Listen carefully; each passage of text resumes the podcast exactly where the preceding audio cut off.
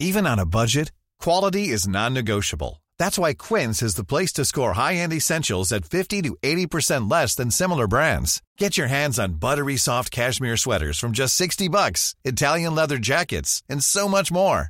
And the best part about Quince, they exclusively partner with factories committed to safe, ethical, and responsible manufacturing. Elevate your style without the elevated price tag with Quince. Go to quince.com slash upgrade for free shipping and 365-day returns.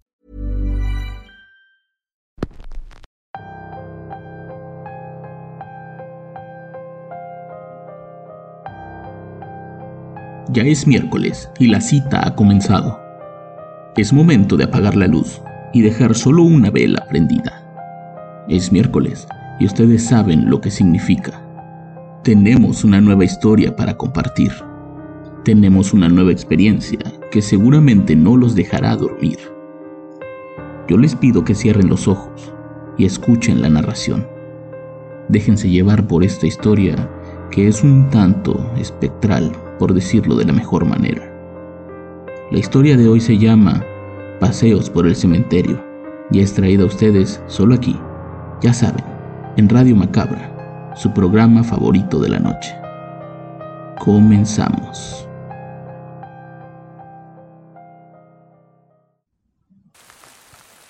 Desde la muerte de mi abuelo, había adoptado algunos nuevos hábitos un poco extraños para todos los demás. Debo aceptar que la mayoría eran un poco fuera de lo común, pero para mí tenían totalmente sentido. Una de las actividades que más preocupaba a mi familia eran mis paseos vespertinos por el cementerio. Ellos no lo lograban entender, pero mientras lo hacía sentía como que mi abuelo caminaba a mi lado. Él había sido como un padre para mí. Crecí con él. Mi padre nos abandonó cuando yo tenía dos años de edad. Ni siquiera tengo recuerdos sobre él. Lo único que recuerdo es el amor de mi abuelo, sus enseñanzas y cómo me formó como una persona de bien. Caminar por las tardes de verano en ese lugar para mí era hermoso. Ese cementerio está en una especie de colina, entonces se puede ver gran parte de la ciudad desde ahí. El sol de la tarde alumbra varias de las estatuas del lugar que las hacen ver un poco tétricas, y tengo que aceptar que eso me gustaba. En ocasiones iba solo a quedarme acostado sobre la tumba de mi abuelo platicándole mi día o tratando de que me diera algún consejo. Al principio solo lo hacía como una especie de terapia. Era mi manera de irlo dejando ir poco a poco. Pero una tarde él me respondió. No sé si me estaba volviendo loco, pero realmente sentía que podía hablar con él cada vez que estaba ahí. Por eso es que seguí frecuentando ese lugar, al menos hasta que conocí a Benjamín. Aquella tarde estuve caminando por varias horas, intentando hablar con mi abuelo. Me acerqué a su tumba, me acosté, trataba de hablar con él, pero no lo conseguía. Había mucho ruido, creo que estaban enterrando a alguien al fondo del panteón. Veía muchas personas vestidas de negro, incluso veía un montón de niños jugando en una de las estatuas más grandes que está justo en el centro de ese cementerio. Esa era la estatua de un ángel, un ángel alado que sostenía un libro la cara se le veía completamente negra, pero era más que nada porque no la limpiaban. Si el granito no lo limpia, se le forma un hongo que lo pone completamente negro. Eso era parte de lo que me aterraba de esa estatua. Pensé que esa tarde tal vez no iba a tener la oportunidad de hablar con mi abuelo. Tenía que preguntarle algunas cosas, pues me acababan de dar la noticia de que próximamente sería padre por segunda vez. Me sentía ansioso, me sentía nervioso y al mismo tiempo me sentía emocionado. Siempre quise tener muchos hijos, pues yo fui hijo único. Nunca tuve la oportunidad de experimentar lo que era convivir con un hermano. Así que me emocionaba la idea de que por fin pudiera tener dos hijos. Por mera curiosidad decidí acercarme a aquel entierro que estaba sucediendo. La gente se veía triste, pero conforme yo me acercaba, todos me sonreían, todos me saludaban como si me conocieran, como si fuera yo parte de aquel ritual. Estuve parado un rato viendo cómo los trabajadores del cementerio le aventaban tierra a aquella caja con un cuerpo adentro. Veía a su familia llorar, veía a todos abrazarse y recordé inevitablemente la muerte de mi abuelo. En cambio los gritos y las risas de esos niños no me dejaban ni siquiera sentirme triste por aquella familia. Cada vez que volteaba los veía en lo alto del cementerio jugando, riendo o empujándose, Era como si no les importara que hubiera alguien muerto en ese momento. Decidí regresar hacia ellos. No sé, tenía que irme acostumbrando. Si ahora iba a ser padre de dos niños, posiblemente en dos años tendría que estar soportando aquellos juegos, risas, empujones. Al fondo, en una de las lápidas, vi sentado un niño. Era un niño cabizbajo. Estaba vestido muy similar a todos ellos. De inmediato me imaginé que o era familiar de ellos o era su amigo, pero por alguna razón no estaba jugando con ellos. Se veía francamente triste. Mi instinto paternal me decía que tenía que acercarme, pero tampoco quería inmiscuirme. Por alguna razón ese niño no jugaba con ellos y a los demás no parecía importarle en lo absoluto. Me quedé sentado observándolos. En algún momento comencé a notar algo raro. Me imaginé que tal vez no eran niños como tal. Nadie más parecía escucharlos. Las personas que pasaron cerca ni siquiera se dieron cuenta de su presencia. ¿Será que ya estaba yo volviéndome realmente loco o ya tenía la capacidad de ver aquellos que no precisamente están compartiendo el mismo plano con nosotros? Quise salir de la duda y por eso me acerqué al niño del fondo, al triste, al desolado. Recordando una de las pláticas que tuve con mi abuelo en el panteón, me acordé de una frase que me dijo, todos los muertos de este panteón ocultan algo. Cuando hables con uno, no les creas del todo. Pon atención a su historia, pues pueden estarte tratando de decir algo que no entiendas. Yo sé que parece una locura, yo sé que es poco creíble lo que estoy contando, pero créanme, yo realmente podía hablar con él. Llegué justo hasta donde estaba sentado el niño. Al verme agachó la cabeza y empezó a tronarse los dedos de manera nerviosa. Hola, lo saludé. ¿Cómo te llamas? El niño no respondió, únicamente movía las piernas.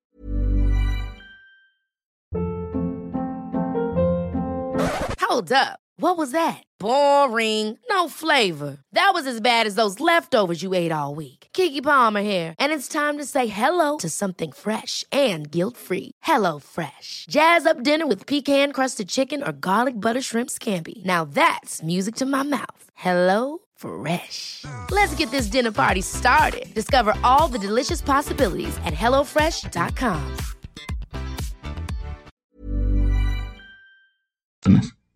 Hola, yo me llamo Francisco. ¿Y tú? Le dije mientras le extendía la mano. Yo me llamo Benjamín. Me contestó con una voz muy triste, pero al mismo tiempo se sentía como si tuviera vergüenza. ¿Qué haces aquí solo, Benjamín? ¿Por qué no estás jugando con ellos?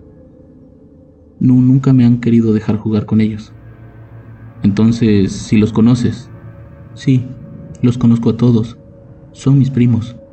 Bueno, con más razón, si son tus primos deberían dejarte jugar. El chico solo encogió los hombros y se quedó callado.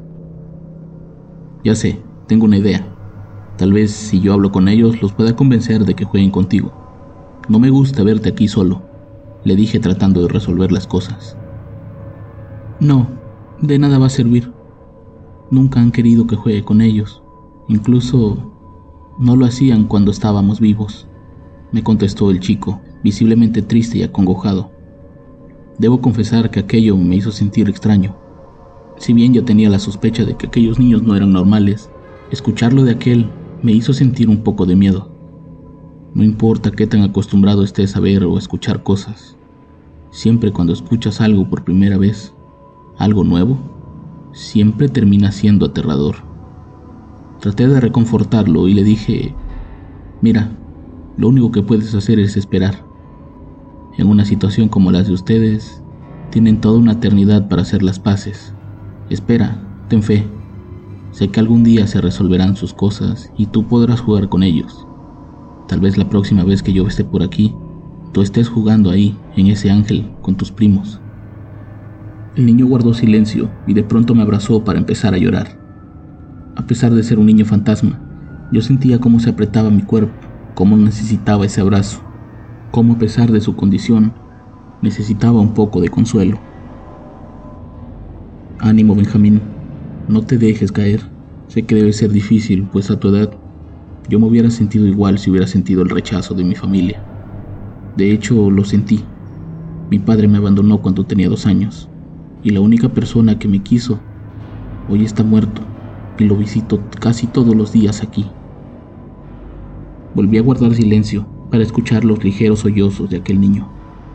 De pronto, cuando se sintió un poco más tranquilo, me dijo entre lamentos, Dudo mucho que ellos me lleguen a perdonar.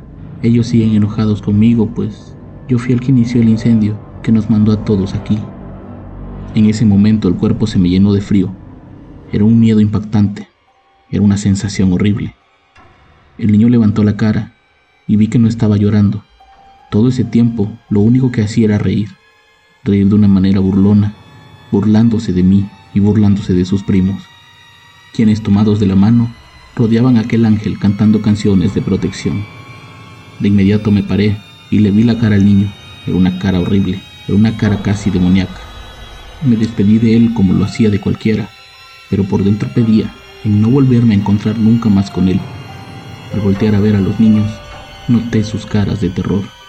No era que estuvieran alejando aquel niño, era que se alejaban de él en manera de protección. A partir de ese evento mis visitas al cementerio comenzaron a disminuir.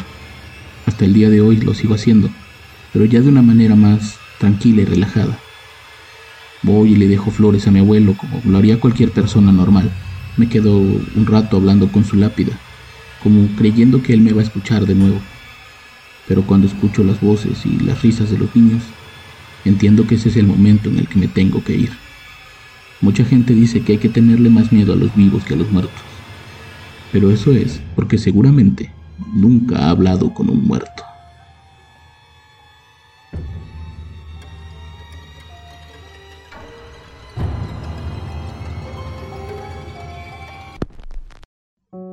No importa qué tan acostumbrado estés a ver espíritus, a platicar con ellos o a convivir con ellos, siempre habrá algo que te haga saltar de emoción. Yo los espero la próxima semana, solo aquí, en Radio Macabra. Éxitos que te matarán de miedo. Buenas noches.